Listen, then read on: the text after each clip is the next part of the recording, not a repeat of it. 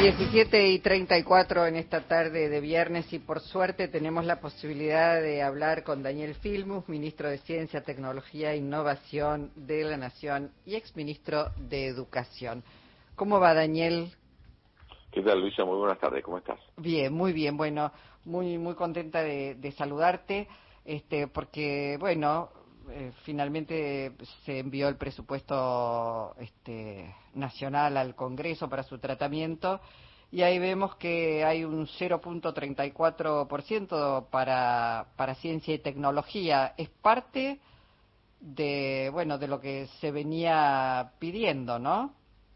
Sí, sí. Eh, por suerte el año pasado se votó en el Congreso de la Nación una ley, la ley de financiamiento de la ciencia y la tecnología, que permite prever que año tras año aumente el presupuesto hasta llegar al 1% del PBI, que es lo que en general los estados modernos desarrollados invierten en ciencia y tecnología. Es muy importante, es muy trascendente, porque estamos también en un país donde muchas veces hay leyes que después no se cumplen. De hecho, como se ve entre el 2015 y el 2019, el Estado ya había llegado a invertir en ciencia y tecnología 0,37% del PBI, que es el 0,22, casi la mitad. Realmente una, un, momento muy difícil para la ciencia, y dice 0,22, eh, prácticamente estamos aumentando un 50% de, para el año 2023, vamos a llegar al 0,34, lo que implica 500 mil millones de pesos es una cifra que realmente va a fortalecer el sistema científico tecnológico, va a poder, vamos a poder equipar eh, los laboratorios, vamos a poder construir nuevos laboratorios y nuevos centros de investigación, vamos a poder mejorar las condiciones salariales de investigadores y becarios. Al mismo tiempo vamos a poder definir las prioridades de un país que quiere dejar de ser solamente exportador de materias primas para cambiar la matriz productiva y las exportaciones y también exportar lo mejor que tenemos, que es el producto del trabajo, de la investigación y el desarrollo de nuestra gente. Claro. Bueno, esto tiene que ver también, eh, Daniel, con lo que se hizo en las últimas horas, que es la promulgación de la Ley de Promoción de Desarrollo y Producción de Biotecnología Moderna y Nanotecnología, ¿no es cierto? Bueno, todo tiene que ver con esto que estás diciendo, la necesidad de, este, de poder avanzar yo digo, voy a poner un ejemplo, ¿no? Siempre pienso en China. China pudo pegar ese salto de desarrollo y sacar de, de la pobreza a miles de, de chinos porque el desarrollo lo logró, entre otras cosas, gracias a la base tecnológica, ¿no? De un desarrollo tecnológico muy importante. Y eso, digo, si no se comprende, me parece que vamos a estar en serias dificultades. Sí, sí. Si uno mira el mapa mundial, no va a encontrar ningún país que haya crecido, que se haya desarrollado y que al mismo tiempo haya encontrado trabajo para toda su gente y mejorado las condiciones de vida de su gente que no sea con la ciencia y la tecnología. Por decir el caso de China, que es muy notorio, el caso de Israel, el país que más invierte en el mundo, cerca del 5% del PBI en ciencia y tecnología. Es también un caso muy importante, pero lo tenés en Alemania, Japón, Corea, en los países nórdicos, son los países que invierten en ciencia y tecnología, a aquellos están de condiciones también de ser autónomos. Durante la pandemia, sea, sufrimos lo que es no tener eh, los instrumentos necesarios en un primer momento para combatirla. Los países centrales que monopolizan el conocimiento, monopolizan las vacunas, y tuvimos nosotros mendigar vacuna, kits para detectar el COVID, hasta que fuimos capaces muy rápidamente nosotros de poder producir nuestros propios, en nuestros laboratorios, nuestros propios eh, medicamentos, plasma, surequino, bueno, todo lo que Argentina desarrolló, los barbijos del CONICET, los kits de detección que en varios lugares del país se desarrollaron con investigaciones del CONICET, de la Universidad de San Martín, de la Universidad de Buenos Aires. ¿Y tenemos vacunas, te pregunto, en el 2023? Sí, sí, estamos, bueno, justamente terminando la fase 1 exitosamente. La vacuna que está más avanzada de los cuatro líneas que tenemos es la vacuna de Universidad de San Martín, el CONICET y un laboratorio Casará. Esa, esa vacuna ya va a entrar en la fase de prueba masiva en, seres humanos ya se hizo la prueba de seguridad, pero todos son positivos, estamos esperando la aprobación de las MAT, esa primera fase, para poder avanzar en las otras dos fases y poder, como decís vos, en el 23 tener vacuna, lo cual no solo nos da soberanía en las decisiones, sino también ahorra este, millones y millones de dólares que pensá que en vacunas solo este año gastamos mil millones de dólares. Claro. Así que eh, cada uno de estos avances que Argentina consigue eh, transforma pesos en dólares. Por eso es tan importante este, invertir en ciencia y tecnología. La, la tercera exportación la más importante de Argentina es la protección de las industrias del conocimiento. Y es el, sector que más eh, personal ha tomado proporcionalmente en los últimos años. Y el que más creció también las exportaciones. Así que para nosotros tiene que ver con transformar la matriz productiva. Aquellos que quieren una Argentina que solamente venda commodities o que solamente se dedica a la especulación financiera, no consideraron importante la ciencia y la tecnología.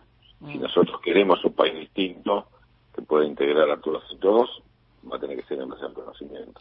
Eh, te, te, pregunto dos o tres cosas más. Una, sé que firmaron un convenio para promover proyectos de actualización tecnológica de la economía popular, que estuvo presente el gringo Esteban Castro.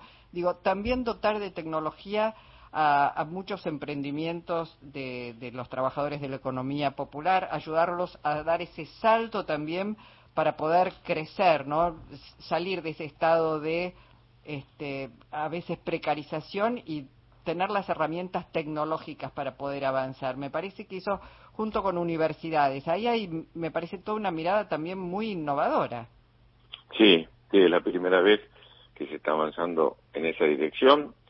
Hay que pensar, todo el mundo habla y repite sin muchas veces tener los caminos, las estrategias de cómo hacer para transformar el trabajo informal en trabajo formal y cómo poder hacer para que incorporar al mercado en forma productiva y en forma que tenga la posibilidad de sostener las familias que están en el trabajo informal. Tengo algunos de los trabajos informales, por supuesto, todo el tema del reciclado, todo el tema de la industria textil, la agricultura familiar. Ahora, si uno le agrega tecnología a ese trabajo, bueno, en algunos casos como reciclado, no solo favorece la posibilidad de que muchas familias vivan de eso de forma muy digna, sino que también favorece el ambiente.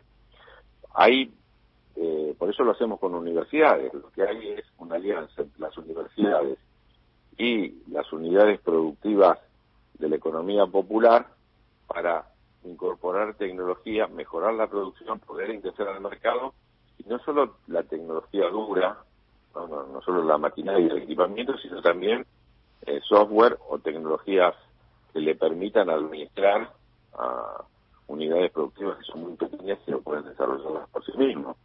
Entonces, la verdad que es una alianza muy virtuosa. Mm. Universidades y centros de investigación trabajando junto a organizaciones de la economía popular que si no tienen que estar supeditadas a los planes sociales. En este caso, la verdad que los primeros proyectos que se están presentando, que estamos financiando, son todos muy prometedores y seguramente mejorarán la calidad de vida de esta gente. Firmo, ¿cómo le va? Claudio Leveroni lo saluda. ¿Qué tal, Claudio? Eh, si eh, hay, hay en carpeta, porque lo escucho permanentemente hablar de, mm, de tareas que tiene eh, su área para los próximos meses, pero ayúdeme a encontrar un título eh, para el año que viene. Si tengo que sintetizar en un título el objetivo de ciencia y tecnología para el año que viene, ¿cuál sería? Bueno, es difícil, siempre de la ciencia y tecnología es correr los umbrales del conocimiento, es desarrollar este, ciencia básica que nos permita hacer la transferencia tecnológica para que eso redunde en una transformación del modelo productivo. Por si me dice un título, yo me entiendo que una de las funciones principales que quería es eh, federalizar la ciencia que llegue a todos los rincones del país tenemos una ciencia que el 85% de investigadores y de inversión está en la zona metropolitana o en la zona central. Mm. El resto del país está que es donde están las materias primas, donde más se necesita incorporar nuevas tecnologías y tener desarrollos eh, realmente avanzada está totalmente desprovisto. litio, mira, estoy pensando, decís eso y pienso en el litio. Claro, si nosotros no intervenimos, como lo hemos hecho ahora eh, junto con ITEC, IPF y la Universidad de La Plata, y creamos la primera fábrica pública de baterías de litio, todavía son prototipos, o sea, claro que para hacerlo en escala eh, lleva un tiempo, pero hemos desarrollado una tecnología propia en las baterías y realmente eh, estamos orgullosos de, los avances que hemos tenido. Si no hacemos eso, vamos a seguir vendiendo commodities. El litio como una commodity más, cuando en realidad todos sabemos que la diferencia entre el valor del litio tal como se extrae a el litio en batería es de 1 a 100. Mm. Entonces alguien le lleva los otros 99 si nosotros no le agregamos valor de la innovación tecnológica y del trabajo de los argentinos. En eso estamos, también en Jujuy, en Palpalá, hay otro centro de investigación del CONICET trabajando fuertemente en buscar formas nuevas políticas de extracción del litio, formas que sean sustentables para el ambiente y son desarrollos propios que Argentina está llevando adelante y que, como en todos los otros casos, una vez que uno desarrolla los prototipos, puede transferir también a la industria privada para que haya empresas argentinas que lo lleven adelante. Claro, bueno, muy, es sumamente importante porque sabemos, bueno, el, valor que tiene hoy el litio y, digamos, eh, el mundo está demandando litio junto con Chile y Bolivia, formamos ese triángulo, este, que bueno es muy muy codiciado muy mirado y, por eso es necesario desarrollar esas áreas para que, no lo hagan otros por hay, hay, un cambio de matriz energética que ya está en marcha y, me parece que el litio ocupa un lugar central y allí ciencia y tecnología seguramente eh, aplicará. Me interesó mucho ese concepto de federalizar el conocimiento, abrirlo a, a toda la región en el país. Me parece que eso es un tema que está pendiente.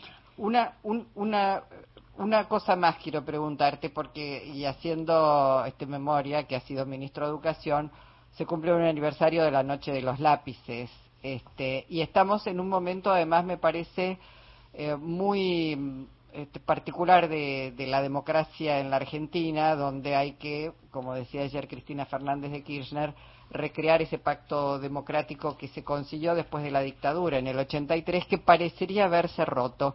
¿Qué, qué, qué reflexión te surge de todo esto, Daniel? Bueno, que uno creía que esta idea de memoria, verdad y justicia se repetía como un ritual. El tema de que si uno no tiene memoria está condenado a repetir los hechos. Lo decíamos con, como hasta nosotros mismos, con cierto ritual, este, pensando que ya estaba tan consolidada la idea de la no violencia en la Argentina que no podían pasar los como nos pasó en el atentado que sufrió la vicepresidenta. Está visto que no es así, que hay que tenerlo presente permanentemente, que hay que saber qué relación hay entre eh, lo que llamamos comúnmente discursos de hoy de la violencia y los que pasan a la acción. Y tiene que tener una respuesta de toda la sociedad argentina. Yo creo que la movilización del otro viernes, donde la gente salió a decir no a la violencia, no al odio, y a solidarizarse con Cristina es importantísima y también esperamos que todos los sectores políticos y sociales se manifiesten en la misma dirección. La noche de los, de los lápices, que fue tan horrorosa, tiene que ser conocida por todos los jóvenes para saber hasta qué punto, hasta qué punto chicos de 16 y 17 años pueden ser víctimas del terrorismo de Estado. Entonces, tenerlo presente, este, plantearlo una y otra vez, para algunos puede parecer hasta casi rico y peligroso, pero para nosotros es el único camino para que las generaciones que no vivieron esa etapa, porque a mí me tocó vivirla y no me la viví hacer más, pero aquellos que no lo vivieron, como ocurre también frente a otros hechos este, que la Segunda Guerra Mundial y el Holocausto, y que en la memoria que impide que se vuelva a ocurrir a nivel global, nosotros tenemos que tener esta memoria y recordar a quienes dieron su vida en la noche de, los lápices y también condenar el terrorismo de Estado. Mm. Daniel, Nora Lafón quiere saludarte. Sí, hola Daniel, ¿cómo estás? Qué alegría tenerte, que estés acá en este programa maravilloso. Así que Para mí, Nora, saludarte es una alegría enorme sabes lo que te admiro, te mando abrazo y besos